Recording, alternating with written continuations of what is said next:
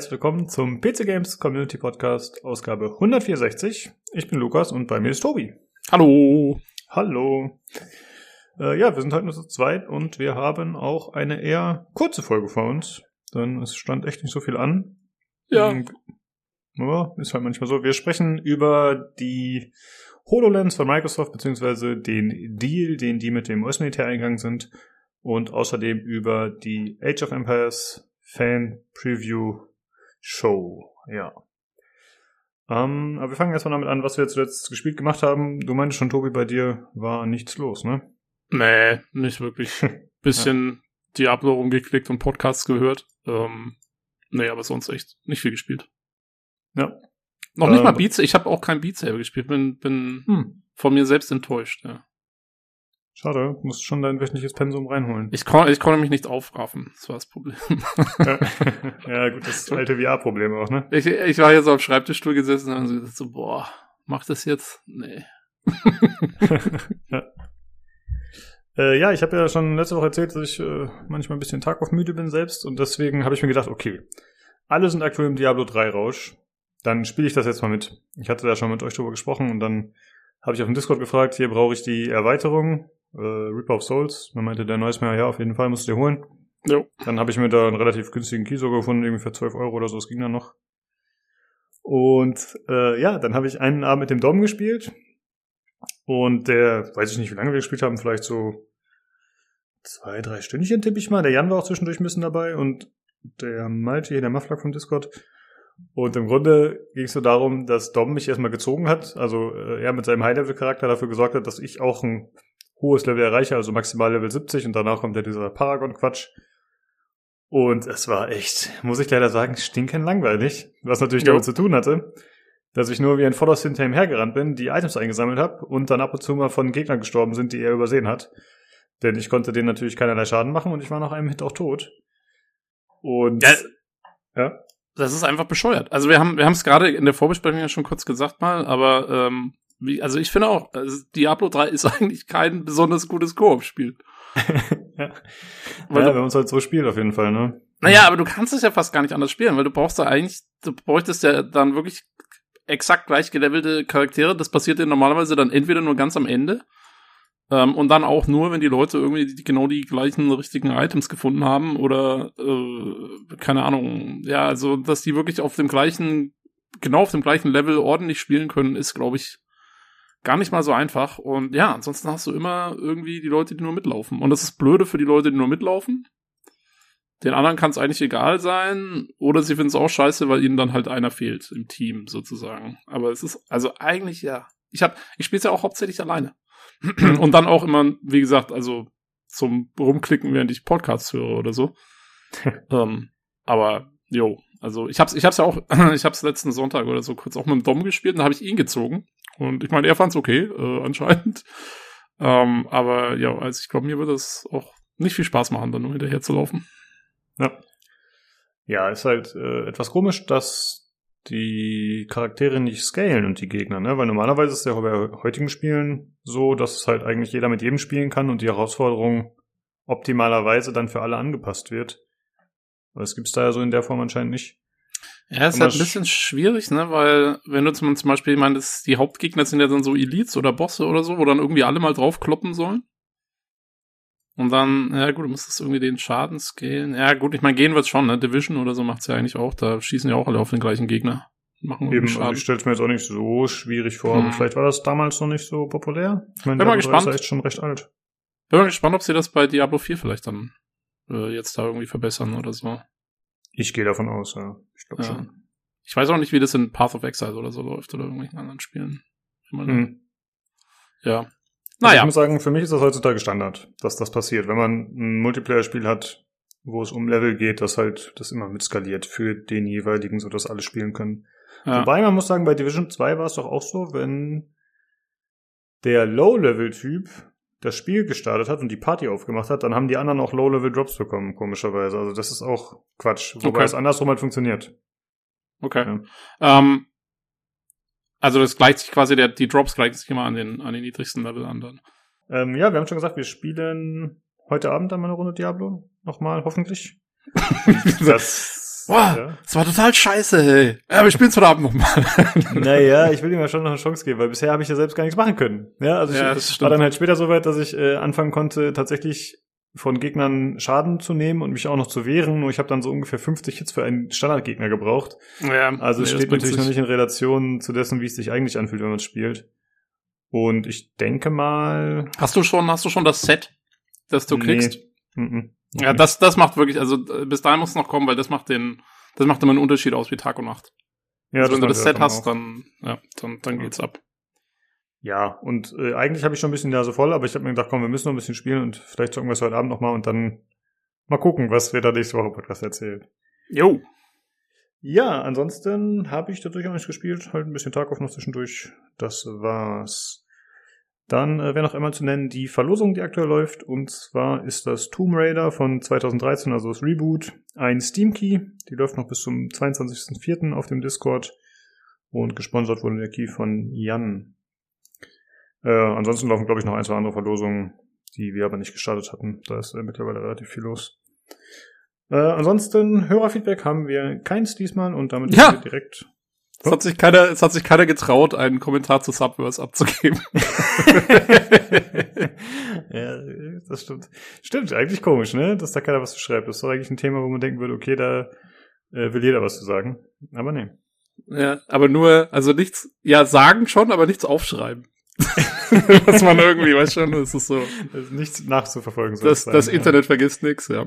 Ja, das stimmt natürlich. Ähm, ja, gut. Dann würde ich sagen, kommen wir direkt zum Hardware-Teil.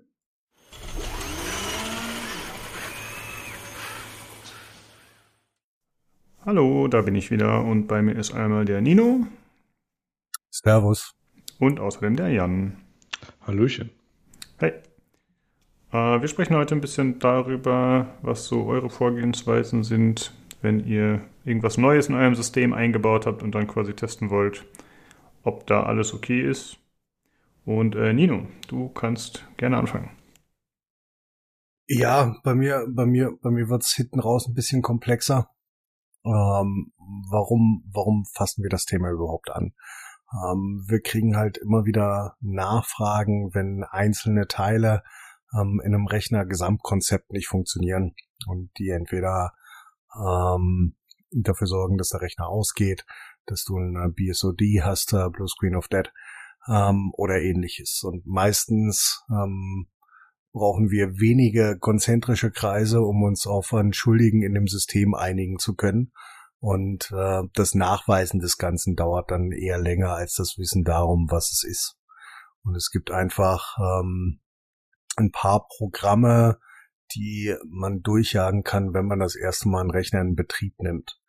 Und ähm, das Wichtigste ist, dass man als Grunderkenntnis hat, dass nur weil er angeht, läuft und man darauf spielen kann, noch lange nicht die Art von Stabilität erreicht ist, die ein System braucht, um lange und gut funktionieren zu können.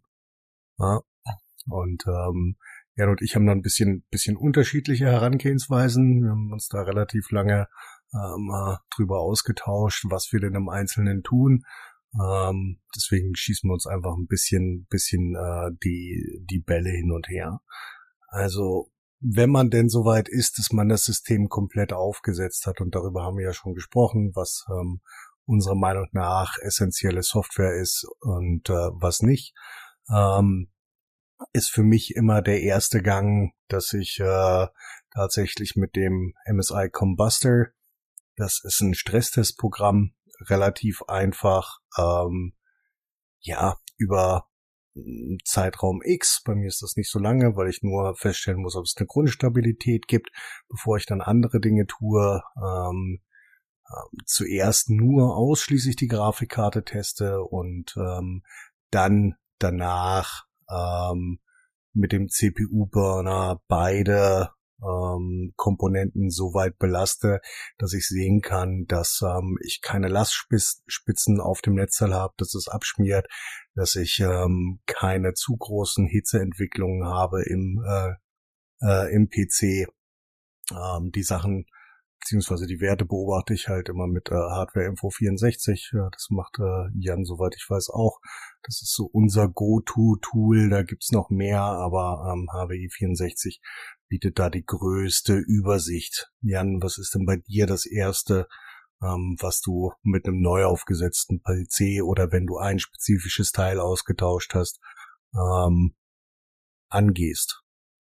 Also beim im Gegensatz zu dir baue ich ja nicht so viele PCs, also zumindest in der, nicht in der Häufigkeit, sondern ich habe ja immer nur einen, so alle zwei, drei Jahre. Und, oder halt jetzt im Büro mal, äh, da kann es mal vorkommen, aber da bin ich nicht so on the edge, was irgendwelche REM-Sachen angeht. Von daher, wenn das quasi Stock läuft, dann läuft das Stock. Ist ja eine Büromaschine, muss jetzt nicht großartig Dinge tun. Also schlimme Dinge, so wie Spielen zum Beispiel. Ansonsten tue ich, wenn ich quasi die Komponenten habe, die erstmal auf den Tisch beziehungsweise auf den, äh, äh auf den äh, Mainboard-Karton mit der Anti-Statik-Folie, tue das Mainboard erstmal grundsätzlich rein, Strom verbinden, Grafikkarte rein, Prozessor quasi so drauf und gucke, ob das Ding überhaupt so eine Bildausgabe hat. Und wenn das die Bildausgabe macht, dann ist erstmal viel gewonnen. Dann weiß man, dass zumindest mal Grafikkarte so vom Grundsatz her funktioniert, die CPU vom Board erkannt wird, man jetzt nicht irgendwie anfangen muss mit irgendwie BIOS-Flashback, irgendwelche anderen BIOS-Versionen, weil man sich eine CPU gekauft hat, die wesentlich neuer als das Board Sport ist.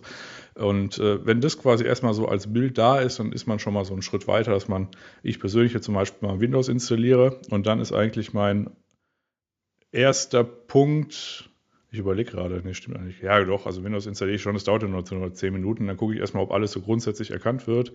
Und äh, der nächste Schritt ist entweder ich gehe über den Memtest, also sowas wie Kahu, das ist eine Windows-Applikation, und, oder ich nehme irgendwie Memtest äh, 68, nee, 86.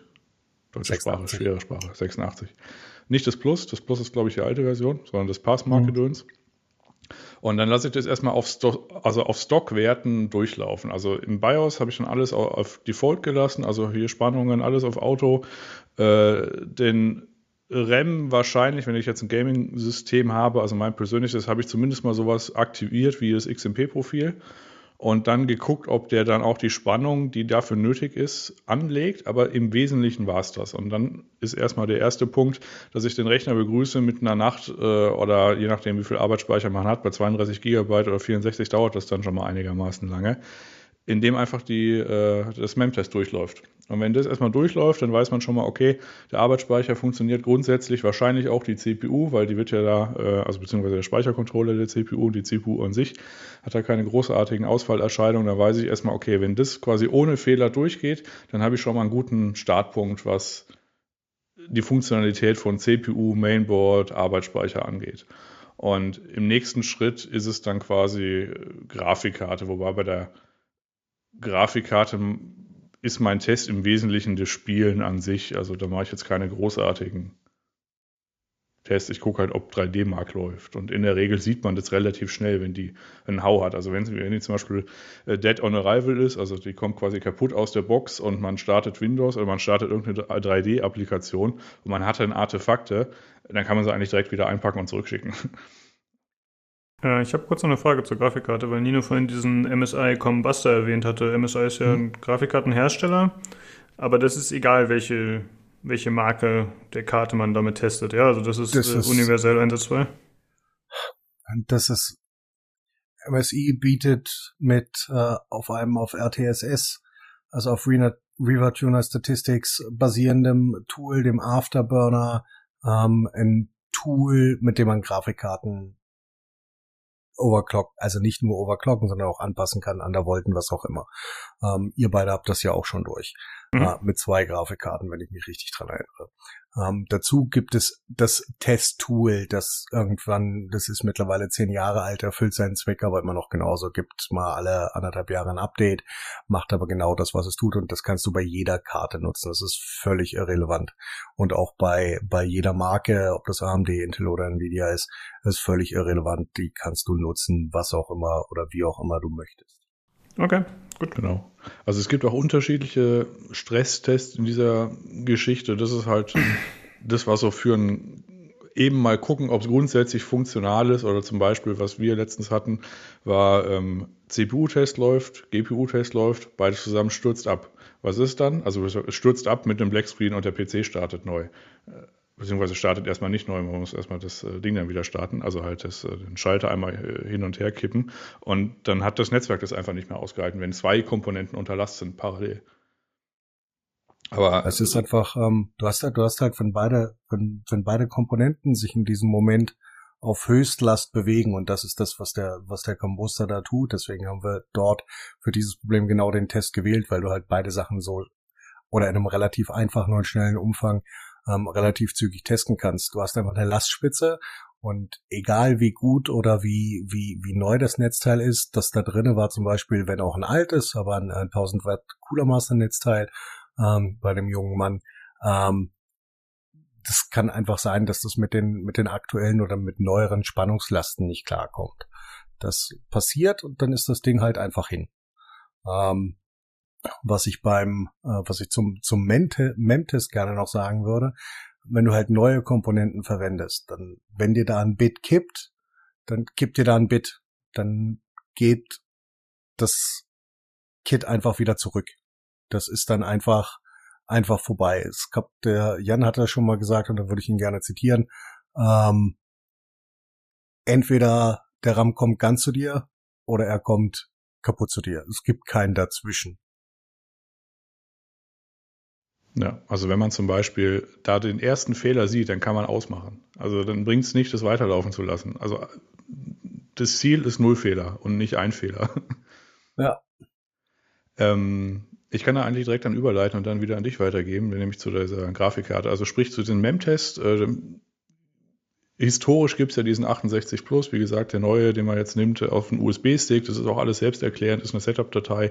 Man steckt da einen USB-Stick rein, man äh, tut sich da quasi den MEM-Test drauf. Das sollte eigentlich jeder mit der Anleitung hinbekommen, beziehungsweise die Anleitung besteht nur aus einem Knopf, nämlich eine Excel-Datei, die man ausführen soll und quasi einen USB-Stick, auf den man verweist. Und dann bootet man einfach von einem USB-Stick, also im, äh, beim Booten dann irgendwie auf, weiß nicht, F11 oder irgendwas im BIOS und dann kann man dann quasi das äh, als Boot-Option auswählen und dann läuft der automatisch durch und am Ende zeigt er ein Ergebnis an. Was ich so im Nebensatz gesagt habe, dieses Kahu, das ist irgendwie, das kostet irgendwie 10 Euro oder Dollar oder so, äh, der macht im Wesentlichen das Gleiche. Da ist nur der Unterschied, äh, also man braucht den nicht, das ist nur hilfreich, weil der unfassbar schnell ist. Das ist nur hilfreich, wenn man zum Beispiel sowas wie REM-Overclocking macht und einigermaßen schnell ein Ergebnis haben will. Und jetzt nicht jeder und jetzt nicht immer eine Nacht wartet, bis quasi dieser andere MEM-Test irgendwie durch ist. Deswegen habe ich mir den mal irgendwann vor ein paar Jahren, ist ja auch nur so eine Kauflizenz, mal irgendwann geholt und dann läuft er da so ein bisschen durch und äh, ja, und dann hat man quasi schneller ein Ergebnis. Aber das ist tatsächlich nur, wenn man dann anfängt mit äh, dem REM von den Einstellungen her so zu gehen, dass man über das XMP-Profil hinausgeht. Also dass man jetzt zum Beispiel äh, Main-Timings manuell eingibt oder Subtimings oder da vom Takt her hochgeht, aber mit den Timings gleich bleibt, was ja dann quasi ein Overclocking überhalb des XMP-Profils ist, was ich jetzt bei meinen Micron E-Dice und halt jetzt mal gemacht habe. Und das ist auch eher so ein bisschen so eine Aufgabe für äh, ja, für, also da, da muss man schon Bock drauf haben, weil das dauert einfach tagelang, um den Kram irgendwie dann, also um dieses letzte Tweaking da irgendwie zu machen mit, ich sag mal, zweifelhaftem Wert, was irgendwie jetzt die Schnelligkeit oder FPS angeht. Also das geht es einfach nur darum, dass es geht. Das muss man jetzt auch mal darstellen. Wo ich dann direkt wieder zu, dich, äh, zu dir übergeben kann, ist diese Grafikkarte. Wie gesagt, ich habe schon gesagt, ich spiele im Wesentlichen und das ist quasi der Test. Ähm, manche Spiele sind erfordernder als andere und äh, dann gehen die immer wieder vor und zurück, was so Patch-Stati angeht. Also zum Beispiel bei Division kommt immer relativ schnell, also Division 2, ja, das stürzt ja ab in der DX12-Version. Das stürzt deswegen ab, weil, die einig, weil das einigermaßen zickig ist, was die Hardware, äh, was den Hardware-Anspruch angeht. Und vor allem, was die Stabilität des Videospeichers, also VRAM angeht. Und es stürzt dann meistens dann ab, wenn man äh, das Inventar zum Beispiel öffnet. Und äh, da ist das Programm an sich einigermaßen zickig. Und um mal so grob zu gucken, oder ein schöner Test eigentlich so, um da quasi einer neu ange angekommenen Grafikkarte ins Gesicht zu schlagen, ist äh, Folding. um, ne, Nino? Das ist, ja, das ist absolut korrekt. Ähm, ja, ich hol, hol dann vielleicht noch ein bisschen weiter aus, das weiß ich noch nicht. Aber schauen wir mal. Folding at Home ist ähm, ein, ein allgemeines Supercomputer ähm, Programm, in dem du Rechenleistung deines persönlichen Home-Rechners ähm, dediziert auf Work-Unit zum äh, Proteinverhalten für wissenschaftliche Projekte zur Verfügung stellen kannst. Ähm, war jetzt letztes Jahr relativ äh, bekannt mit der ähm, kleinen Pandemie-Problematik, die wir haben, ähm, weil die relativ schnell dabei waren, äh, Proteine für ähm, Covid-19 ähm, ja, Vaccines zu falten und da einen sehr großen Anteil dran hat. Ähm, was macht das Programm? Ist eigentlich relativ einfach, genauso wie es Jan gesagt hat, es schlägt deiner Grafikkarte und äh, deinem CPU grundsätzlich ins Gesicht. Wann benutze ich das? Ähm, Jan hat es schon gesagt, ich baue relativ viele Rechner, auch wenn es gerade ein bisschen schwieriger ist, ähm, ist es immer noch in einem monatlichen Zyklus, dass ich einen Rechner baue. Die Teile sind nicht alle neu. Und ich habe irgendwann mal mit Folding at Home angefangen ähm, zu testen, ähm, als ähm, Nvidia-Grafikkarten Videospeicherprobleme hatten.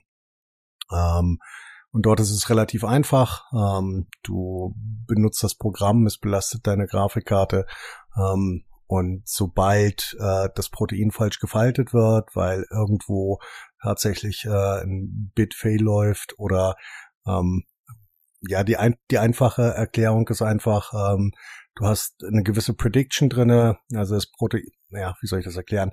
Ähm, das Protein sollte am Ende vielleicht wie eine Brezel aussehen und nicht wie ein Hundeknochen. So, und wenn das Programm merkt, das Protein, das zurückkommt, sieht auf einmal aus wie ein Hundeknochen, dann sagt es dir, ja, das ist jetzt alles Mist und das machst du normal. Und dann kriegst du diese Work Unit nochmal zugewiesen, das macht er zweimal und danach sagt er dir, ja Junge, du bist unfähig, das lassen wir mal. Das bedeutet, du kriegst die direkte Rückmeldung, wenn dein System diese Belastung überhaupt besteht. Ähm, der Grundsatz ist, ähm, für mich ist das die, die größte Belastung, Dauerbelastung, keine Wechsellast, sondern Dauerbelastung, die ein Rechner haben kann. Ähm, das bedeutet, alle Komponenten werden zu großen Teilen ausgereizt, äh, CPU und GPU ähm, bearbeiten halt äh, sogenannte Work Units. In dem RAM werden die ähm, Zwischenschritte zwischengespeichert und selbst auf der Festplatte werden die zwischengespeicherten Zwischenspeicherstände ausgelagert. Also selbst die bekommst du. Das bedeutet, du hast die größtmögliche Hitzeentwicklung und tust dabei auch noch irgendwas Gutes, nämlich für ähm, wissenschaftliche Projekte Dinge auszurechnen. Ähm, wann mache ich das? Ich mache das, wenn ich den PC vollständig zusammengebaut habe. Also nachdem ich meine ersten Tests gemacht habe. Ähm, Jan macht's auf dem Motherboard Case. Ich habe dazu tatsächlich ein, äh, ein Bench-Table mit der mit einer fest eingebauten Kühlung, wo ich das, ähm, wo ich einfach die grundsätzliche Funktionalität teste. Hi, Zukunftsjan hier. Nur zur Klarstellung, dieser fliegende Aufbau auf dem Mainboard-Karton oder auf der Tischkante, wo man quasi das Mainboard hat, CPU, CPU-Kühler, Arbeitsspeicher und die Grafikkarte eben reinsteckt und das mit dem Strom verbindet, der dient nur dazu, um zu gucken, ob man ins BIOS kommt. Wenn man ins BIOS kommt, dann baut man das natürlich in ein richtiges Case ein. Primär deswegen, weil zum Beispiel Grafikkarten einigermaßen schwer sind und wenn man da irgendwie drankommt, dann hat es da, also die kann man ja nicht festschrauben, wenn die einfach nur so lose drinstecken, dann macht man sich den Slot kaputt. Also einfach nur gucken, um sich die Arbeit zu ersparen, das quasi komplett einzubauen in ein Gehäuse, vielleicht noch mit Kabelmanagement und dann festzustellen, es geht nicht, sondern einfach nur kurz zusammenstecken, gucken, ob ein Bild kommt, dann richtig zusammenbauen und dann kann man auch mit den Stresstests anfangen und parallel beim Falten zum Beispiel auch HW-Info offen da haben, um dann irgendwie zu gucken, wie die Temperaturen sich entwickeln. Das war schon. Tschüss. Und wenn ich ähm, den Rechner komplett zusammengebaut habe, dann teste ich in, wenn ich kann, wenn es mein eigener ist, in dem Environment, in dem ich es äh, benutzen möchte. Also bei mir ist das mein Arbeitszimmer, ähm, weil dort die Wärmeentwicklung einfach anders ist. Wenn neben mir ein Rechner läuft in meinem ja 25 Quadratmeter äh, Arbeitszimmer, dann ist der Raum einfach nach einer halben Stunde warm. Dann habe ich hier einfach äh, 23 Grad drin und die habe ich hier immer. Bei Monitore, viel Elektronik, PC. Ähm, bei mir im Keller, in dem ich arbeite, sind es halt grundsätzlich 16 Grad. Ähm, dann weiß ich, worauf das hinausläuft. So, und wenn ich dort tatsächlich diese Belastung über bei mir sind es tatsächlich 48 Stunden, die ein Rechner bei mir durchlaufen muss, mit dem kompletten Folding at Home Cycle. Wie viele Work Units der in der Zeit macht, ist mir relativ egal. Also ich habe mehrere Accounts ähm, und äh, ein Team, ähm, wo wir tatsächlich eine relativ hohe Contribution haben und äh, unseren hohen äh, Rängen in äh, den, den Leaderboards da bewegen, auch wenn wir logischerweise ganz weit weg sind von äh, Linus Tech Tips oder ähnlichen Dingen. Ähm, ist das ähm, dann einfach wirklich der Test, ob in diesem Gehäuse mit dieser Kühlung dieses System genau so dauerhaft funktioniert, wie es zusammengebaut ist oder nicht. Und da hatte ich öfter schon mal Überraschungen, wo ich trotz Erfahrung einfach die Problematik hatte, dass halt nach 14 Stunden der Rechner zusammenbricht, weil du einfach eine zu große Hitzeentwicklung in dem PC hast, wo du einfach nicht die ausreichende Abfuhr hast, äh, Wärmeableitung, weiß der Teufel was. Ähm, das Wichtigste aber, und das waren die, die eingehenden Worte, ist der Videospeicher.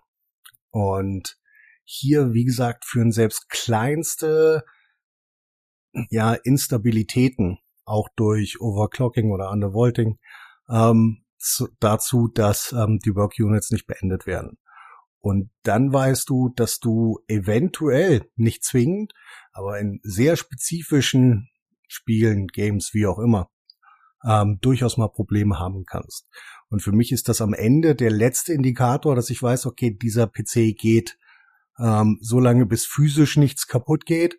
Und äh, Physical Integration von Computerzeug oder Computerteilen ist halt relativ, ja, äh, irrelevant für den ähm, Zyklus, für den Nutzungszyklus, in dem wir es benutzen. Ähm, weiß ich, dieser PC läuft stabil und ich muss mir da keine Sorgen machen. Ich würde ja. ganz gerne noch was einbringen. Ich hoffe, Sehr da kriege ich jetzt nicht was auf den Deckel von euch. Aber wir haben doch zumindest bei meinem Rechner und auch bei dem ein oder anderen System mal genutzt diesen User-Benchmark, den man online machen kann. Das ist natürlich äh, sozusagen nur ein Schnelltest und auf, auf nicht so gut und auf das System zugeschnitten und so detailliert wie andere Sachen, aber das ist doch zumindest erstmal ein ganz guter Indikator, um mal zu gucken, performt mein PC denn ungefähr in dem Bereich, in dem er sein sollte, oder? User Benchmark. Ähm, das ist einfach nur das kürzeste, das kürzeste Mittel, um zu gucken, ob du irgendwelche sehr groben Fehler drin hast. Mhm, ja. ähm, User Benchmark ist ein extrem schlimmer Benchmark, der relativ wenig aussagt über die Performance deines PCs für spezifische Anwendungsbereiche die sich jedes halbe Jahr umentscheiden, welche Aufgaben sie priorisieren.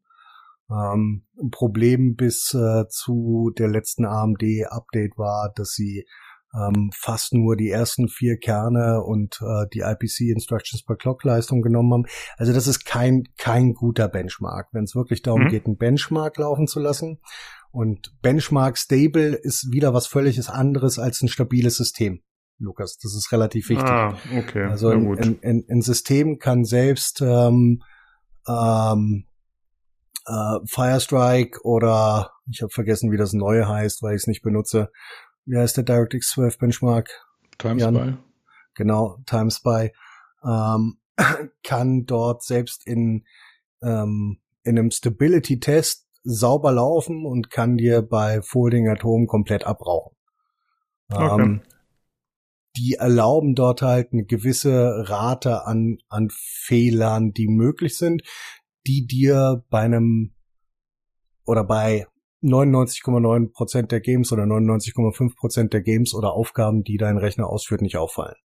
Und du darfst nicht vergessen, der Zeitraum ist sehr limitiert. Also Firestrike oder TimeSpy dauern ja irgendwo zwischen drei und fünf Minuten der Run. Und ähm, in beiden wird halt wirklich hauptsächlich ähm, ja, Gaming, ähm, Gaming-Tasks ähm, simuliert. Okay, verstehe. Ich kann ja, ja mal kurz, damit das nochmal hm. klar wird, also von um was also auf welchem Niveau der Fehlerstabilität oder der Stabilität wir uns hier bewegen. Ich hatte zum Beispiel so, ich hatte vorher, also dieser äh, 3700X, also die CPU von AMD, und dann hatte ich vorher eine Nvidia 2070 Super drin. Und da habe ich zwei Jahre lang äh, mit einem Afterburner, mit, also mit Undervolting und Overclocking, ich hatte irgendwie äh, einen RAM-Aufschlag, also an Frequenz irgendwie von plus 700 drin. Und da habe ich zwei Jahre lang eigentlich glücklich mitgespielt und weiß nicht, in Division 2, in den ersten 100 Stunden ist mir das Ding irgendwie zweimal abgeschmiert. Und ich habe mir dann so gedacht, ja, hm, komisch. Und dann habe ich mal parallel ähm, auch mal Folding at Home gestartet und dann kam dann relativ, also das sagt einem ja, was Nino gerade gesagt hat, ja, ist irgendwas kaputt. Dann habe ich es auf 500 gesetzt und seitdem ging es dann. Und das ist quasi das, worauf ich hinaus will, beziehungsweise worauf wir hinaus wollen. Du kannst da wahrscheinlich, merkst du davon irgendwie in 99, äh, irgendwas Prozent der Zeit nichts, aber wenn es dann crasht, dann ist es halt trotzdem nicht stabil. Und Folding at Home ist zumindest mal, was so Grafikkarten, Videospeicher angeht, so das Schlimmste oder beziehungsweise das Sensitivste, was du da äh, an Programm laufen lassen kannst. Wenn es das überlebt, überlebt es eigentlich alles andere. Ja.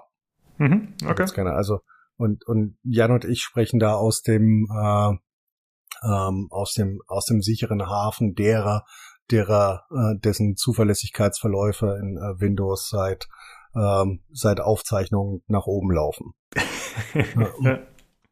ja. also man hat natürlich immer ein paar Fehler drin, wenn man ein bisschen was rumtweakt, also zum Beispiel mit der Grafikkarte und dann weiß man, okay, ich ändere gerade Dinge und ich will ja wissen, ob es stabil ist. Und dann muss ich das ja. natürlich irgendwie testen. Und dann kann es mal schon passieren, dass da irgendwie was abbraucht. Oder wenn ich zum Beispiel äh, mit meiner RAM-Overclocking-Geschichte, man hatte irgendwie Windows laufen, man bootet das ein paar Mal mit so einem, ich sag mal, semi-stabilen RAM. Wenn man damit fertig ist, dann kann man das Windows, was man gerade installierte, auch wieder wegwerfen und es nochmal installieren. Und dann hat man ein stabiles System. Weil ansonsten, wenn man da eine Woche lang irgendwie so mit instabilem RAM und ein paar Bluescreens oder so, dann kann man es auch direkt wieder wegschmeißen. Eins, was du noch gesagt hast mit dem Zuverlässigkeitsverlauf, das ist eigentlich relativ eine schöne Übersicht, um zu gucken, ob grundsätzlich in den letzten Tagen oder Wochen was mit dem System im Argen liegt. Gerade wenn halt Leute zu dir kommen und sagen, ja, äh, die können es ja auch nicht artikulieren so richtig. Ne? Die sagen halt einfach nur, die haben halt Problem X, X und dann musst du halt immer nachfragen und so weiter. Und einfach so einen Blick da rein, dann kann man schon mal sehen, okay, was ist denn da in den letzten Tagen und Wochen so passiert? Im und auch einigermaßen gut für den Endanwender gefiltert. Wenn man jetzt zum Beispiel die andere Alter oder wenn man jetzt zum Beispiel die Alternative nimmt, nämlich diese Windows-Ereignisanzeige, da stehen alle möglichen Sachen drin, dass irgendwelche Dienste irgendwie kippen, Spotify-Update nicht, äh, nicht äh, funktioniert hat und so weiter und so fort. Also das ist eher so, das ist halt ein Log für alles, aber dieser Zuverlässigkeitsverlauf, also wenn man den Windows-Tast und dann gibt man ein ZUV, dann kommt er relativ schnell. Äh, das ist quasi so das, wo tatsächlich mal Apps oder Spiele hart gecrashed sind oder um das als letztes Beispiel zu nehmen, äh, Division 2, das ist lustig, weil das so ein zickiges Spiel ist, ne? äh, die hatten äh, letztens mal ein Update, also beziehungsweise äh, dieses Ubisoft Connect hatte ein Update, da ist das Spiel nach fünf Minuten quasi bei jeder Hardware-Konfiguration einfach eingefroren. Das ist auch nicht wirklich gecrashed, das hat einfach nur aufgehört zu existieren. Und du, halt, du konntest es dann beenden über einen Taskmanager, aber das tauchte auch nicht als App-Crash auf oder so. Das war halt einfach dann gefreezed und dann war durch. Und das war auch dann kein Hardware-Fehler, das wurde dann gepatcht und seitdem läuft es halt wieder. Ne, also dieser Blick in den Zuverlässigkeitsverlauf, wenn man da quasi äh, mal sich so erinnert, okay, das Spiel ist gecrashed und das Spiel und dann kann man erstmal gucken, okay, ist es dann tatsächlich hart gecrashed und wenn das dann irgendwie so ist, dann ist und man weiß jetzt, dass es jetzt zum Beispiel jetzt nicht irgendwie eine Software ist, die eh schon, weiß nicht, uralt und eigentlich nicht für das System angepasst ist, auch, äh, ist sondern einigermaßen modernes AAA-Spiel, dann kann man schon mal das als Indiz nehmen, dass die Lösung vielleicht im System zu finden ist. Und dann kann man so die großen Geschütze auffahren. Okay, das war doch ein ganz guter Überblick schon mal an Sachen, die man machen kann, um das Ganze zu testen. Habt ihr sonst noch was, was ihr mit hier in der Folge oder in dem Teil unterbringen wollt?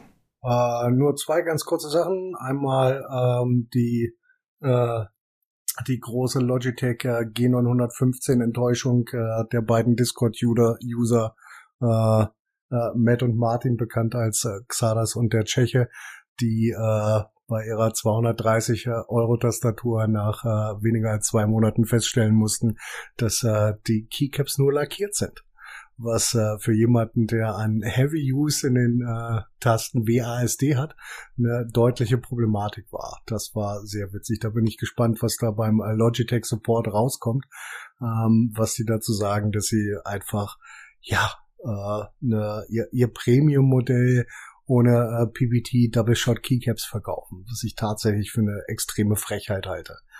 Ähm, und äh, ganz kurz noch ähm, durch die Foren geisterte, ähm, äh, geisterte die Information, dass ähm, Intels tatsächlich dieses Jahr eventuell kommende Discrete Graphics Lösung ähm, irgendwo bei der RTX 3070 liegen soll. Ähm, da bin ich auch wahnsinnig gespannt. Also das ist, äh, das wäre nochmal eine große Neuerung und ein großer Gewinn für die Industrie, wenn wir tatsächlich einen dritten Grafikkartenhersteller finden würden, der uns äh, nicht nur supplyen kann, sondern der vielleicht auch für ein bisschen Wirbel im Markt sorgt. Oh ja, das wäre echt ziemlich nice. Das stimmt. Eine Sache übrigens noch für die nicht Tastaturenthusiasten. Double Shot Keycaps, das ist quasi, kann man sich vorstellen, äh, zwei Kunststoffe, die quasi, äh, also erstmal kommt ein schwarzer Kunststoff und dann ein weißer Kunststoff und es sorgt dafür, dass quasi die Buchstabenbeschriftung ist ein eigener Kunststoff und dann gibt es halt keinen Abrieb. Und wenn das Ding nur lackiert ist, dann kann der Lack halt abgehen und dann sieht man halt das Weiß des eigentlichen Kunststoffs. Und das macht man halt bei billigen Tastaturen wie meiner Shakun mit 55 Euro oder so, aber nicht beim 200 irgendwas Modell. Ja, das ist auf jeden Fall ziemlich beschissen. Ja, mal gucken, was der Support dann sagt. Ich bin ja, okay. auch wahnsinnig gespannt. ja, dann äh, würde ich sagen, kommen wir doch auch hier zum Ende und dann würde ich sagen, sprechen wir uns nächste Woche wieder. Macht's gut. Tschüssi. Nächste Woche mit Special Guest. Reingehauen.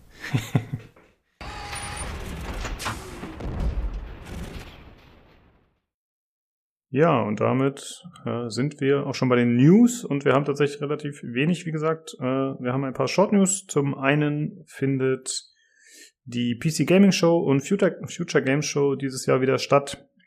Und zwar am 13.06., was etwas eigenartig gewählt ist, weil das im Rahmen der E3 dann stattfindet. Ich glaube aber nicht, dass die quasi kooperieren, weil die E3 ist vom 12. bis 15.06. Mal gucken, hm. inwieweit das nah integriert ist oder als Konkurrenz sozusagen aufgezogen ist. Das habe ich nicht das, so ganz verstanden. Das wäre geil, wenn die sich versuchen, so gegenseitig zu übertrumpfen, irgendwie mit, äh, keine Ahnung, Pomp und äh, coolen Sprüchen und so. Ja, während der Microsoft Show kommt dann die PC Gaming Show um die Ecke. genau. Dann so der Battle, äh, keine Ahnung. Zu den einen kommt Microsoft, zu den anderen Sony und dann können sie sich zeitgleich. Vielleicht machst du eine Schalte. Äh, es gab noch zwei Gerüchte außerdem, und zwar zum einen plant Sony angeblich ein Gegenstück zum Game Pass oder einen Gegenentwurf. Äh, sie haben ja immer bisher beteuert, dass sie das als nicht notwendig achten, aber diese Information kommt von dem God of War Entwickler David Jeffy, heißt er, glaube ich. Ähm, und es gibt auch noch ein, zwei andere Leute, die das auf Twitter behaupten, die zumindest schon mal in der Vergangenheit richtig lagen mit sowas. Ich würde es auch für logisch halten, aber mal gucken, ob da was kommt. Ja, also es wird höchste Zeit irgendwie, finde ich. Ja, stimmt. Fühlt sich auf jeden Fall zeitgemäß an, so ein Modell. Und dann das andere Gerücht geht auch ein bisschen in die Richtung, und zwar angeblich wird Battlefield 6 ab dem ersten Tag im Game Pass enthalten sein, äh, sagen Insider. Ähm, halte ich jetzt nicht für unwahrscheinlich, denn EA hat sich ja schon mit in den Game Pass eingegliedert teilweise. Jo. Und ja, wäre auf jeden Fall ein cooler Move. Dann würde ich mir vielleicht den Game Pass auch mal wieder gönnen. Oh. Kannst du mit Olli spielen, ist so Battlefield. Fan. Ja, ich glaube, da finden wir einige auf dem Discord, wenn Battlefield erscheint. Also ich glaube, Nino und so spielen auch mit. Jo. Bei mir kommt es so ein bisschen auf Setting an, was es wird. Ey, bei mir auch ganz klar. Also wenn das äh, erster, zweiter Weltkrieg ist, bin ich weg. ja, genau. Dann spielen wir Diablo. genau. Ja, das waren die Short News und äh, wir bleiben direkt beim Krieg. Und zwar geht es um Microsoft. Die haben einen Deal mit der US Army abgeschlossen bezüglich der HoloLens. Naja, HoloLens ist ja diese Augmented Reality Brille von Microsoft, die bisher zumindest für Endkunden noch nicht verfügbar ist, für Firmen anscheinend schon, aber eben noch nicht äh, auf dem breiten Markt. Und jetzt hat äh, Microsoft eben einen Deal abgeschlossen mit dem US-Militär, dass sie 120.000 modifizierte Versionen des Headsets äh, herstellen für das Militär. Und das Ganze ist ein Vertrag, der läuft über fünf Jahre, beziehungsweise über fünf zusätzliche optionale Jahre und kann dann laut Microsoft bis zu 21,88 äh, Milliarden US-Dollar einbringen. Also auf jeden Fall, uff, eine fette Summe, die da kassiert werden kann. Und äh, es hat sich direkt auch auf die Aktien von Microsoft äh, ja, ausgewirkt, die dann ein bisschen angestiegen sind nach dieser Ankündigung. Und das ganze AI-System soll halt dafür sorgen, dass für das Militär Ausbildung, Übungen und Kämpfe quasi aus einer aus einem System möglich sind und dass das Ganze eben vereinheitlicht wird und dadurch besser. Und äh, ja, es gibt äh, in der Vergangenheit gab es schon einige Deals, die Microsoft mit dem Militär abgeschlossen hat, was mir persönlich nicht so bekannt war, muss ich sagen. Hm, zum einen 2018 gab es bereits einen Vertrag mit einer anderen Brille, quasi so ein Vorgängermodell für über 480 Millionen US-Dollar. Und jetzt 2019, also vor zwei Jahren, gab es einen Cloud-Service-Deal mit dem Verteidigungsministerium über 10 Milliarden US-Dollar. Wobei das irgendwie noch in der Schwebe steht, da hat Amazon sich ein bisschen dagegen aufgelehnt und Klage eingereicht oder so, weil die das eigentlich auch haben wollten, den Deal. Ja. Und äh, ja, jetzt haben sich äh, einige der Microsoft-Mitarbeiter gegen den aktuellen Vertrag ausgesprochen, weil sie halt eben nicht äh, unterzeichnet hätten, dass sie Waffen entwickeln, als sie bei der Firma angefangen haben. Und der Microsoft CEO äh, sagt, äh, ich habe hier mal das englische Zitat, We made a principled decision that we are not going to withhold technology from institutions that we have elected in democracies to protect the freedom we enjoy. Ja, ähm, also der CEO sagt halt, dass äh, die Regierung so gewählt wurde, dass sie rechtmäßig sind und dass sie deswegen sozusagen die auch unterstützen und eben die Freiheit, ja, dass sie dadurch verteidigt wird. Also es wirkt schon sehr amerikanisch tatsächlich. Wirklich, das war sein Argument, okay. Ja, so in etwa. Ja. und ja, die Army hat dann sich noch eingeschaltet und gesagt, ja, das kann dann in Zukunft auch äh, zivile Verluste verhindern ne, durch die Technik. Und gut, kann man eigentlich auch verstehen. Äh, ja, jetzt würde mich mal interessieren, äh, das wurde natürlich äh, häufig kritisiert. Und wie gesagt, mir war vorher auch nicht so bekannt, dass Microsoft schon öfter solche Deals gemacht hat mit der Armee. Mich würde mal interessieren, was hältst du davon? Also so moralisch gesehen, findest du das bedenklich, schlecht oder sagst du, ist mir egal? Also, ähm, ich, ich finde es das komisch, dass das das, ähm, äh, ja, das, das Argument war irgendwie von wegen, ja, hier, haha, Microsoft verteidigt jetzt hier die Freiheit und bla bla. Ähm, ich meine, gut, zunächst ist Microsoft natürlich ein amerikanisches Unternehmen, die ähm, und wenn die sagen, okay, sie wollen einen Vertrag machen mit, mit dem amerikanischen Verteidigungsministerium, dann gut. Ähm, man muss auch bedenken, dass die, die Amis, also deren Militärhaushalt übersteigt einfach alles andere und das inkludiert auch unter anderem zum Beispiel sowas wie Forschungsgelder. Ähm, das heißt, da wird auch sehr viel in Forschung und Entwicklung fließen von dem Geld, nehme ich an. Äh, bei Microsoft selber. Und äh, da werden auch nicht nur militärische Produkte bei rauskommen. Ich meine, die werden diese HoloLens halt weiterentwickeln, auch für andere Anwendungen, äh, die, die wichtig sind. Das ist immer bei den Amis so passiert. Äh, viel von dem Militärbudget geht nicht in äh, nur irgendwelche Waffensysteme oder wo es darum geht, äh, keine Ahnung, irgendwelche anderen Leute umzubringen. Das gehört auf jeden Fall dazu. Ähm, aber es geht auch sehr viel in, in anderweitige Forschung. Also äh, wir zum Beispiel haben auch schon mal überlegt, also mein, mein Chef und ich, äh, überlegt uns für einen Grant zu bewerben, also für Forschungsgelder äh, vom Verteidigungsministerium. Äh, in unserem Fall von DARPA, das ist die Forschungsabteilung der amerikanischen des ja, Verteidigungsministeriums. Ähm, für Forschung, die überhaupt nichts damit zu tun hat, ähm, sozusagen, ja, da jetzt irgendwie an den Frontlinien irgendwas zu machen. Da ging es eher darum, ähm, da wurde Forschung, es wird auch sehr viel zum Beispiel medizinische Forschung investiert, die natürlich dann Veteranen zugutekommen sollen oder so Zeug. Ähm, und äh, wir hatten uns das tatsächlich überlegt. Wir sind hauptsächlich deswegen davon abgekommen, weil äh, es ist verdammt viel Paperwork. also totaler Papierkrieg, äh, dann diese Gelder zu bekommen und auch wie du dann rechtfertigen musst, wie du die verwenden hast, verwenden hast und so weiter und so fort. Und äh, das war für unser kleines Labor nicht wirklich sozusagen zielstrebend. Da gibt's bessere Funding Sources. Aber wie gesagt, also ich bin nicht so komplett irgendwie jetzt erstmal dagegen, da Gelder zu beantragen. Natürlich, man muss jetzt überlegen, wofür wird das wahrscheinlich eingesetzt. Und ähm, ich meine, jeder, der schon mal einen Shooter gespielt hat, weiß, wie sinnvoll ein Heads-Up-Display ist. Mhm, ja. Und ähm, ich nehme an, dass die natürlich die HoloLens dafür entwickeln. Ich meine, wie du sagst, zum einen natürlich für, Tra für Training, ähm, was natürlich eigentlich, also besser geht's ja nicht. Ja? Du kannst irgendwo so eine Art Paintball-Arena oder irgend so ein Ding halt so ein Schlachtfeld quasi nachstellen und dann kannst du mit dem AR-Ding ja theoretisch da irgendwie Gegner reinprojizieren oder sonst irgendwas. Ähm, und und äh, kannst damit sozusagen wie so, so, so Trainingskriegsspiele abhalten. Das, das würde natürlich funktionieren und dann auch im, in der Schlacht selber, ja, ist ja logisch, wenn du wenn du Wegpunkte setzen kannst und so. Ich habe äh, Lust, ich habe unter den Artikel, glaube ich, von der PC Games habe ich schon im Forum geschrieben. Die, die Leute haben sich doch jetzt immer beschwert, so über die letzten 10, 20 Jahre immer, wie Computerspiele immer äh, so alles vereinfachen. Ja, und äh, früher war es noch so, ja, da muss ich hier, muss ich meine Questgeber und, und meine Missionsziele und so, die muss ich noch extra suchen und muss das alles auf der Karte nachschauen und so. Und jetzt, ja, jetzt habe ich einfach irgendwelche komischen Wegpunkte in der Welt äh, und renne denen bloß noch hinterher und so. Ja, und genauso wird es den Soldaten dann mal gehen. Ich meine, wenn die die Dinger aufhaben, ähm, dann wird da irgendwo, kannst du da quasi in die Landschaft irgendwas reinprojizieren. Das kann irgendein Commander, der vor irgendeinem Satelliten-Image sitzt oder so, sich wahrscheinlich überlegen, wo er das machen will. Und dann wissen die genau, okay, ich muss jetzt da und dahin. Das ist quasi dann wie bei Battlefield oder so, ne? Also, mhm. das hat halt extreme Vorteile. Ähm, und natürlich machen die das. Und ähm, gut, und ich meine, äh, die haben die Kohle dafür und äh, Microsoft entwickelt die Dinger sowieso. Die sind, glaube ich, sogar marktführend da drauf, soweit ich weiß. Also die sind zumindest ganz groß dabei. Diese HoloLens ist eigentlich so das einzige große äh, Augmented Reality Projekt, was ich zumindest kenne.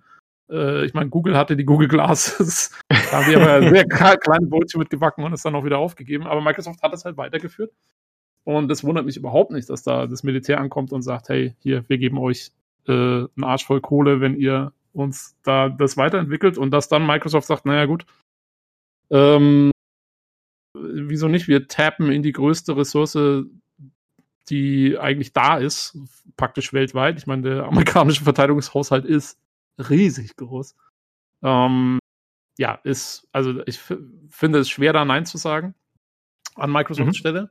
Und ganz ehrlich, ich finde es auch so ein bisschen, ich weiß nicht, welche Mitarbeiter sich da genau beschweren, aber das müssen ja wirklich Leute sein, die auch nicht wussten, dass Microsoft schon seit Jahren für kleinere Projekte äh, Gelder von vom äh, der US-Armee da irgendwie nimmt. Ähm, also finde ich es jetzt fast ein bisschen, ja, das ist jetzt so, oh, äh, ach so, das machen wir auch, okay.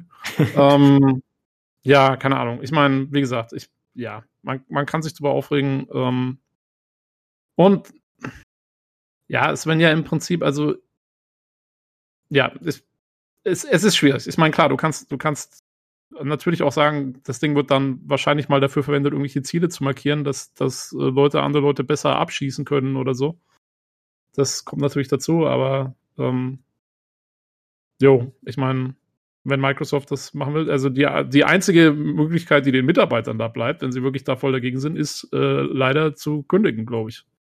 Ja, also Microsoft wird damit Sicherheit nicht einlenken und sagen, ach, ihr drei findet das nicht gut? Ja, gut, ja genau, ihr drei Programmierer. Ja, dann geben wir den Vertrag zurück. Nee, klar, das werden wir nicht tun. Ich wollte noch einmal kurz sagen, Tobi, du bist äh, Neurobiologe, ne? Weil du vorhin von deiner Arbeit kurz gesprochen hast. Ja, ja, ich glaube, das kam ja schon bei meinem Podcast. Ja, schon, aber vielleicht, falls jemand sich fragt, okay, was haben wir da für ein Match ja, mit dem wir gerade reden? Nee, ja, genau, genau, genau. Ja, also bei uns geht es wirklich mehr um medizinische Anwendungen und sowas. Ähm, und ja, man kann sich ja vorstellen, gerade mit so Brain-Machine-Interfaces und so ist natürlich äh, schön, wenn so ein, wenn so Veteranen äh, nach Hause kommen, denen vielleicht ein Arm fehlt, äh, wenn das irgendwann mal wieder, wenn die da irgendwie was Besseres mitmachen können und so, da pumpt das Verteidigungsministerium auch relativ viel Kohle rein. Ja. Ähm, ja, bezüglich hier der Brille, ich muss sagen, ich, ich sehe da erstmal viele positive Möglichkeiten. Also ich meine, Kriege und Konflikte werden so oder so geführt, ja, äh, muss man ja leider so sagen. Und ich glaube, wenn man eben dafür sorgt, dass man es äh, besser machen kann, gut, dann in dem Fall für die Amerikaner, aber dass zum Beispiel sich äh, Units untereinander quasi kann ich mir so vorstellen, dass quasi die Positionsbestimmung in 3D angezeigt wird. Ja, also die ist halt, okay, wir sind hier vorne und 200 Meter weiter hinter der Düne ist Squad B. Und dann sorgt es dafür, dass man da vielleicht nicht gerade äh, einen Mörserangriff hinmacht oder so. Gibt es ja immer wieder bei irgendwelchen Militäroperationen, dass die sich halt gegenseitig attackieren oder so. Äh, dass man sowas halt minimiert und es hieß ja auch, dass man eventuell dann äh, Verluste bei den Zivilisten äh, reduzieren kann dadurch. Ja, aber ich meine, klar, ich meine, du kannst das Ding natürlich, also theoretisch, wenn man so drüber nachdenkt, du kannst auch so verwenden, dass du sagst, okay, oben drüber ist irgendwo so ein Infrarotsatellit und die sind irgendwo im Dschungel unterwegs. Äh, normalerweise würdest du vielleicht den Gegner gar nicht sehen, aber äh, mit dem Infrarotsatellit kannst du die Position bestimmen.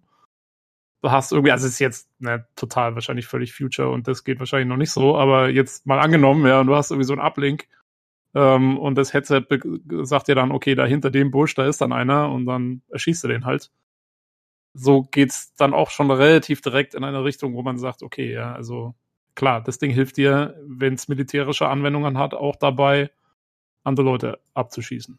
Ja, das, das ist, ist klar. einfach so. Da das kommst stimmt. du nicht drum herum. Ähm, ja, ich bin da eher auch auf deiner Seite. Ich finde es jetzt eigentlich nicht so schlimm oder eigentlich gar nicht, dass Microsoft nicht macht. Und tatsächlich war meine erste Reaktion sogar, okay, das ist gut für uns Spieler. Ja, Denn, ja klar. Ne, es geht halt, wie du schon gesagt hast, da gibt es ein massiges Etat das bedeutet, dass sie da dran bauen können im Rahmen dieses Etats und natürlich auch gleichzeitig noch Geld abzwacken können durch den Gewinn und das halt dann hoffentlich irgendwann mal für uns als Endnutzer zur Verfügung stellen. Und das ist auf jeden Fall ein Ding, wo ich lange drauf warte, wie du schon gesagt hast. Es gibt eigentlich kein nennenswertes Konkurrenzprodukt. Zumindest kenne ich genau wie du auch keins. Und äh, das ist ja schon was, was einen interessiert. Ja. ja. Und das ist ja, ich meine, das ist ja immer so, dass bei so militärischer Forschung auch äh, dann sozusagen für den zivilen Bereich was abfällt. Ja. Ähm, und ja, das wird da auf jeden Fall auch der Fall sein. Ich meine, ich meine, die werden ihre Verträge schon sehr genau aushandeln, ja, was, was da wohin dann gehen kann und so und wie man was machen kann. Ähm, aber klar, also ich meine, das, es war schon immer so, Kriegsführung bringt einfach die Technologie allgemein voran. Und das wird hier sicherlich auch der Fall sein. Ja. Äh, ja, würde mich vielleicht mal interessieren, äh, liebe Zuhörer, wie ihr das seht. Äh, seid ihr unserer Meinung, dass ihr denkt, ja, okay, da werden wir langfristig von profitieren? Oder seht ihr das anders und sagt, Microsoft hätte das nicht machen sollen, solche Deals? Ja, falls ihr dazu was zu sagen habt, gerne mal schreiben. Entweder im Discord oder halt auf den anderen Wegen, aber sagen wir noch mal, wie ihr uns erreichen könnt. Okay, dann äh, bleiben wir noch bei Microsoft, aber es geht um ein anderes Thema und zwar Age of Empires. Da gab es, wie gesagt, dieses Fan-Preview-Event. Da wurde ein bisschen was zu den Definitive Editions noch gesagt, aber hauptsächlich hat uns interessiert, was zu Age of Empires 4 zu sehen war. War tatsächlich von der Menge gar nicht mal so viel. Also, sie haben es vorher ein bisschen mit Gameplay beworben, aber so, so sehr viel war es nicht. Das Ganze wurde gehostet von einem äh, Content Creator namens Zero Empires. Der macht halt hauptsächlich so Age of Empires Content oder hat ihn mal gemacht. Denn irgendwie ist es in letzter Zeit anscheinend recht chill auf seinem YouTube-Kanal. Äh, es wurden verschiedene Völker gezeigt. Äh, zum einen die Engländer und die Mongolen und zum anderen die beiden neuen, die Inder und die Chinesen. Chinesi? Chinesen? Ja, genau. Schon fast ähm, Trump-Online, was du Ja, stimmt. Äh, es wurde ein bisschen was äh, gezeigt zu einer der Kampagnen, äh, zum, da ging es unter anderem um das äh, Battle of Hastings, also Schlacht um Hastings. Und äh, da wurden halt so ein ja, paar Charaktere genannt, die da vorkommen. Und aber eigentlich war es ehrlich gesagt vom Umfang relativ äh, klein, würde ich mal sagen, wurde nur kurz was zu gesagt. Dann gab es noch so einen Einspieler, wo sich die Mitarbeiter des Entwicklers Relic äh, ein bisschen präsentiert haben und erzählt haben, was sie so machen für Recherche und wie toll es bei ihnen ist. Halt die üblichen Sachen, die man so kennt ne, von solchen Shows. Sie machen sehr viel Cosplay anscheinend. ja, richtig, ja, stimmt. ja, das, äh, ja, da ging es halt auch um ihre Identität und wie toll das ist, dass die ATS machen und so, ja. Und äh, dann kam, finde ich, der interessante Teil. Es wurde ein bisschen mehr gezeigt, äh, ja, aus dem Spiel. Ähm, man hat, äh, wie gesagt, die oben genannte, die vorher genannten Völker gesehen. Äh, die haben sich auch, finde ich, optisch wieder sehr schön unterschieden. Also das äh, war ja in den vorigen Age of Empires Teilen auch so. Und ich finde, das macht auf jeden Fall schon mal eine Menge her, selbst wenn es, ich weiß gar nicht, wie unterschiedlich die sich dann spielerisch tatsächlich unterscheiden. Aber ich fand, optisch war es doch erstmal ein ganz guter Eindruck, oder? Wie hat es dir so gefallen? Jo, ja, also mir gefällt der, der Age of Empires Stil immer sehr gut, weil der eben nicht so, also es ist eins der wenigen Strategiespiele eigentlich, die äh, einen eher realistischen Stil anstreben und nicht irgendwelche Comicfiguren oder, keine Ahnung, halt eben Leute mit irgendwelchen Knubbelnasen oder sonst irgendwas machen.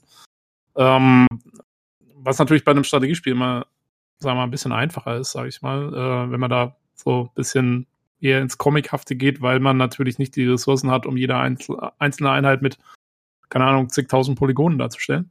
Ähm, aber nee, die machen das sehr gut, äh, sehr schön. Und wie du sagst, äh, die Unterschiede zwischen den Völkern sind wirklich cool erkennbar. Also, äh, keine Ahnung, die Inder sind mit irgendwelchen Elefanten unterwegs und so und die Chinesen sind, haben, haben diese, diese typische äh, Kleidung an mit diesen etwas merkwürdigen Hüten und so. Ähm, und auch gerade in den Gebäuden, finde ich, sieht man es halt sehr gut. Also die Mongolen haben irgendwelche Zelte, äh, die Chinesen haben diese Pagodenbauten und äh, ja, die Engländer haben halt ihre Burgen und so.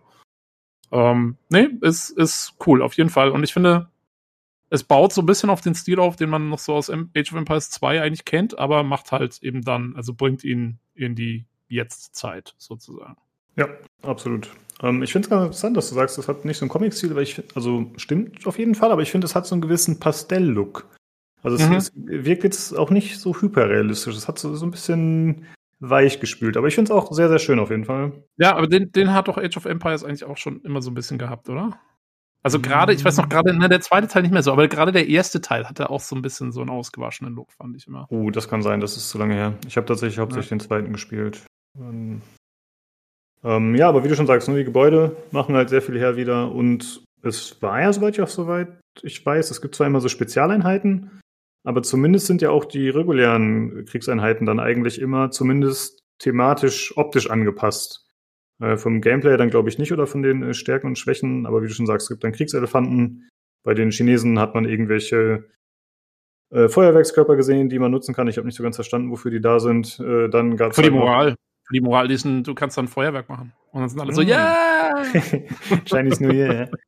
Und dann äh, gab es halt noch irgendwelche äh, Kanonen, die halt äh, auch Raketen abgeschossen haben.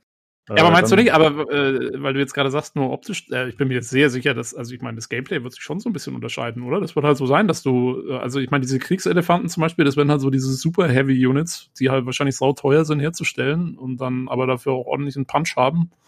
Äh, während, was weiß ich, die Mongolen wahrscheinlich eher leichte Einheiten haben, die eher auf Fernkampf setzen und so. Also ich glaube schon, dass sich da auch das Gameplay ziemlich unterscheiden wird. Äh, ja, absolut. Nur ich, ich glaube, es gibt halt einfach ein paar Standardeinheiten, die sich wahrscheinlich, äh, die nur Reskins sein werden, so mehr oder weniger. Also halt Schwertkämpfer oder irgendwie äh, Lanzenträger oder so. Äh, klar, es wird auch dann äh, je nach Volk auf jeden Fall Spezialeinheiten geben, da stimme ich dir zu, aber ich glaube nicht, dass jedes Volk dann wirklich jede Einheit individuell hat, also dass sie quasi so einzigartig ist, dass man die bei anderen nicht wiedererkennen könnte, sozusagen. Ja, ich bin mal gespannt. Also, weil sie haben zumindest irgendwo gesagt, und wer weiß, wie sehr das stimmt, aber sie sagten mal irgendwann in einem von den Trailern, ähm, dass sie darauf geachtet haben, dass die Völker extrem asymmetrisch daherkommen sollen. Also eigentlich erhoffe Mhm. ich mir schon, dass da sehr viel Unterschied da ist. Ja, das wäre super cool. Also sowas ist ja auf jeden Fall, finde ich, die Königsklasse da in Strategiespielen, wenn man es wirklich schafft. Wie Also in einem StarCraft. Genau.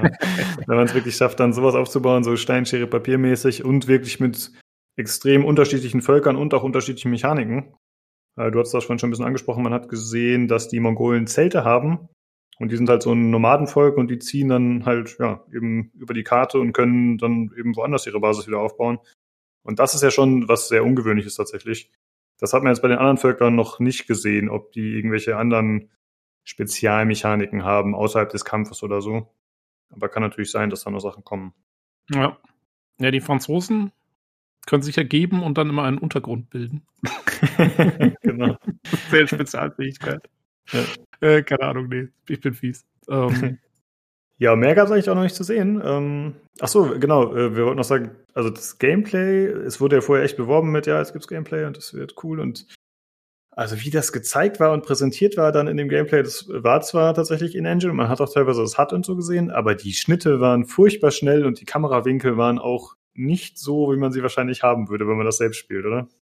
Äh, ja, das war ein bisschen merkwürdig zusammengestückelt irgendwie. Ich habe so das Gefühl gehabt, sie haben immer versucht, mit der Spielgrafik so eine Art, wie, fast wie so eine Art Kino-Atmosphäre aufzubauen, was dann aber leider Mhm. dazu geführt hat, dass sie extrem nah an diese halt Low-Poly-Modelle angezoomt haben, die eigentlich dafür gedacht sind, dass du sie halt wirklich in den Schlachten von weit weg im Zusammenspiel siehst und dann, ja, hast du halt irgendwie so drei so Lanzenträger, die irgendwie so äh, äh, mit ihrer Lanze da in der Luft rumstochern. Ähm, ein bisschen komisch, aber ja. irgendwie, keine Ahnung, da wollten sie, glaube ich, was, einen Effekt erreichen, der nicht so ganz funktioniert hat. Ja, das stimmt. Äh, ja, da wollte ich noch was zu fragen. Und zwar, das HUD ist ja doch sehr modern gehalten, sag ich mal. Also sehr einfach, sehr schlicht, mit klaren Formen. Zum Beispiel, wenn ein Gebäude brennt, dann war da irgendwie so ein Kreis drüber mit einem Feuer, äh, quasi als, ja, als Markierer, dass man das nochmal ganz klar sieht. Achtung, hier brennt's. und äh, auch die anderen äh, HUD-Elemente, wie gesagt, alle sehr modern und jetzt nicht unbedingt, wie man das vielleicht erwarten würde. Ich hätte jetzt gesagt, beim Age of Empires, das ist eher ein bisschen verschnörkelt, vielleicht mit ein bisschen brüchigen Stein oder so, halt so wie man sich das halt früher, wie man das früher so kannte. Findest du, das äh, passt gut rein oder stört dich das? Also äh, positiv ist da mal zu sagen, dass mir während des Schauens von dem Trailer das hat überhaupt nicht aufgefallen ist erstmal. Also ich musste jetzt Mhm. gerade tatsächlich direkt noch mal so ein bisschen rein. Ich meine, man sieht es auch nicht immer, äh, muss man sagen. Viel, oft haben sie es einfach rausgeschnitten oder ausgeblendet. Ähm, aber ich muss jetzt tatsächlich gerade noch mal kurz reinschauen, um zu sehen, ähm, wie das HUD eigentlich genau ausgesehen hat. Das ist ja erstmal eine gute Sache. Also ein HUD, was der nicht auffällt, äh, bis du es nicht brauchst, ist ja erstmal eine, eine super Sache. Ich bin eigentlich immer Freund von so immersiven HUDs. Ähm, was natürlich bei Science-Fiction-Spielen sehr viel einfacher zu machen ist als bei irgendwie so Mittelalter- oder Fantasy-Sachen. Also ich mag eigentlich immer diese HUDs, die so ein bisschen so, ja, wo dann, wie du sagst, die, die zerbröckelnde Mauer dabei ist oder, keine Ahnung, äh, halt irgendwelche komischen Statuen, die dann irgendwie das HUD-Element halten oder so. Sowas mag ich immer. Oder, oder wenn der Kodex in einem Buch ist oder so, ja. Mhm. Das, das finde ich mal gut. Ähm, äh, das ist jetzt hier nicht der Fall. Insofern, äh, ja, bin ich eigentlich eher Fan von sowas. Aber wie gesagt, dafür fand ich es sehr unauffällig und das äh, ist eigentlich ja auch okay. Also Ja, passt, passt. stimmt. Ja, ich finde es eigentlich auch ganz nett, wenn es eben thematisch so ein bisschen unterstützt wird von dem Setting, das hat. Aber wie du schon sagst, das war tatsächlich recht klein. Ne? Also man hat rechts unten die Karte, links unten hat man noch ein bisschen was und ich glaube dann je nachdem, was für Einheit man ausgewählt hat, äh, variiert das dann von der Größe tatsächlich. Also man hat halt links normalerweise einfach nur äh, die Anzahl an Häusern anscheinend, was wahrscheinlich äh, für das Cap an Bürgern steht, die man bauen kann. Und wie viel Nahrung und so man hat. Also das ist wirklich äh, ja, recht reduziert. Ja, und es scheint sehr ähm, kontextsensitiv zu sein, habe ich so das Gefühl. Also, Genau. äh, ich sehe hier gerade, ich meine, man sieht leider nie, wie es mal wechselt. Aber ich, ich skippe hier gerade so ein bisschen durch diese ganzen Trailer durch und es sieht tatsächlich relativ anders aus, je nachdem, was da gerade irgendwie im Fokus steht.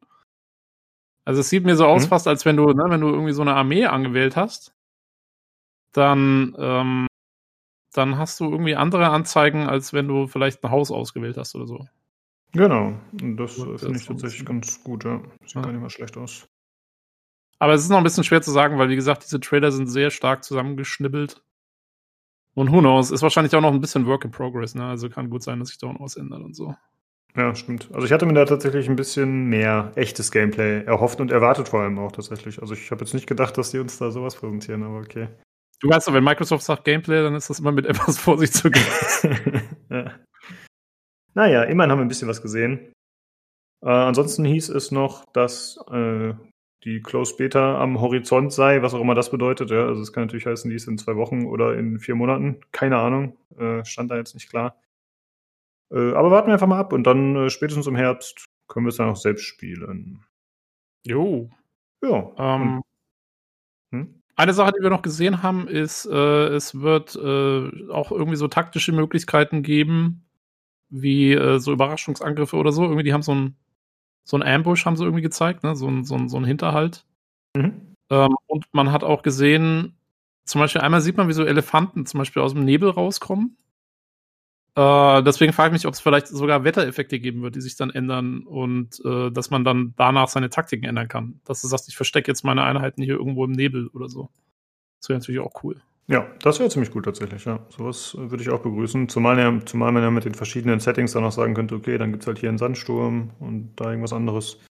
Genau. Äh, ja, das wäre auf jeden Fall eine nette Geschichte, die dann vor allem, würde ich sagen, in der Kampagne auch für Abwechslung sorgt. Weil eigentlich willst du ja, wenn du wirklich in diese Multiplayer-Geschichte einsteigst, dann willst du ja alles von vornherein kontrollieren sozusagen. Ja, du willst ja sagen, okay, wir spielen die Map, wir spielen dieses Setting und äh, diese Völker sind erlaubt, bla bla bla. Du willst eigentlich alles immer möglichst kompetitiv gestalten, aber für eine äh, Singleplayer-Kampagne wäre das natürlich ziemlich cool mit dem Ja, beim Wetter. Singleplayer kannst du halt auch skripten dann, wenn, wenn Genau, es nötig ja. sein sollte. Ne? Kannst du sagen, hier ist jetzt, keine Ahnung, so und so lang hast du Nebel über dem Flusslauf und dann kommt irgendwann die Sonne raus und dann geht der Nebel weg und dann ist dein Vorteil da irgendwie weg oder so.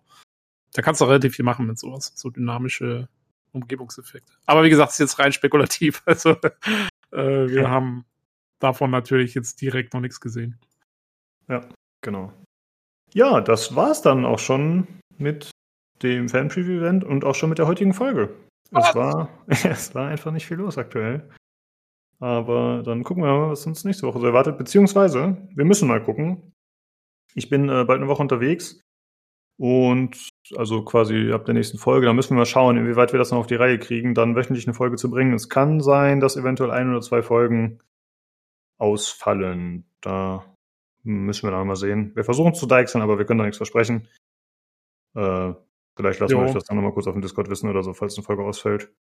Jo. Okay, dann äh, würde ich sagen, war's das für heute. Äh, wie gesagt, wenn ihr Feedback habt, wenn ihr uns mitteilen wollt, ob äh, Microsoft die Bösen sind, das Böse in Person, oder ob sie alles richtig gemacht haben mit dem Deal mit der Army, dann äh, könnt ihr das gerne schreiben oder natürlich auch, wenn ihr anderes Feedback habt. Das könnt ihr entweder auf dem Discord loswerden. Den Link zum Discord findet ihr immer in der Folgenbeschreibung, äh, jeweils da, wo ihr die Folge hört. Alternativ könnt ihr uns eine Mail schreiben an pcgcpodcast.gmail.com oder uns über Twitter kontaktieren unter dem Handle at podcast pcgc. Ja, Tobi, gut, dass du da warst. Dann würde ich sagen, sprechen wir uns nächste Woche wieder. Macht's gut. So machen wir das. Tschüss.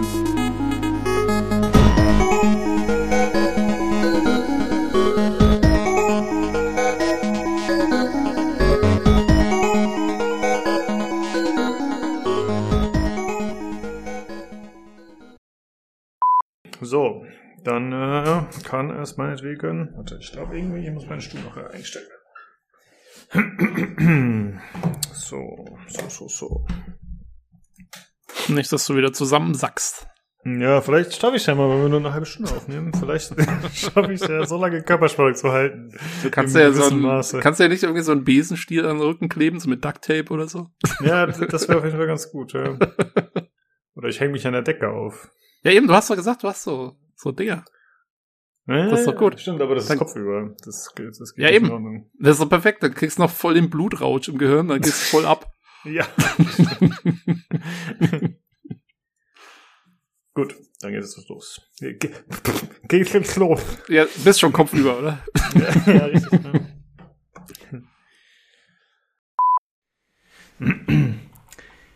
Ja. Ja, die Frage mit dem User-Benchmark war ein bisschen dumm. Ich habe schon fast befürchtet, aber ich wollte sie trotzdem fragen. Nee, das, das ist ja okay, das ist halt kein Stabilitätstest. Das ist Ja. einfach, das ist einfach, oh, schau mal, wie lang mein Penis ist. Ja, mehr ist das nicht. Ja, also normalerweise, deswegen kamen wir ja auch so ein bisschen in den Zwang. Normalerweise wäre die Antwort gewesen, ja, das ist halt zu gucken, ob das System irgendwie grobe Fehler hat. Also irgendwie, weiß nicht, äh, die Hälfte der. Kerne läuft oder so. Aber das Hauptproblem ist ja dann der User Benchmark an sich. Das ist quasi, je nachdem, was die gerade für eine Politik fahren, das ja auch nicht mal richtig irgendwie ein Indiz dafür ist. Ja. Na, okay. Also äh, deswegen kann man da so ein bisschen das, oh, hm. Ich habe es zumindest auch halb so eingeordnet. Wie gesagt, ich habe mir schon gedacht, irgendwas ist da nicht so gut an der Frage, aber ich konnte es da nicht weglassen. Ich dachte, Ja, ja, völlig okay. Das wir sind bisschen Halbwissen. Wir sind auch froh, dass du was sagst. Und Also ich Ja. meine, man muss auch dir, das muss man einfach lobend erwähnen. Du weißt, was es ist, Junge. ja, danke. Vor einem, vor, vor, vor einem Jahr hättest du dir gedacht, wa, was für ein Zeug? ja, was ist Benchmark? ja. Hm. Ich finde sehr schön, dass mich jetzt jedes Mal nach der Folge für irgendeine Kleinigkeit lobt. das ist so schön. bevor, du, bevor du wieder zusammenbrichst. Richtig, Junge. bevor ich den Äh, Sack haue. Ja, sehr gut.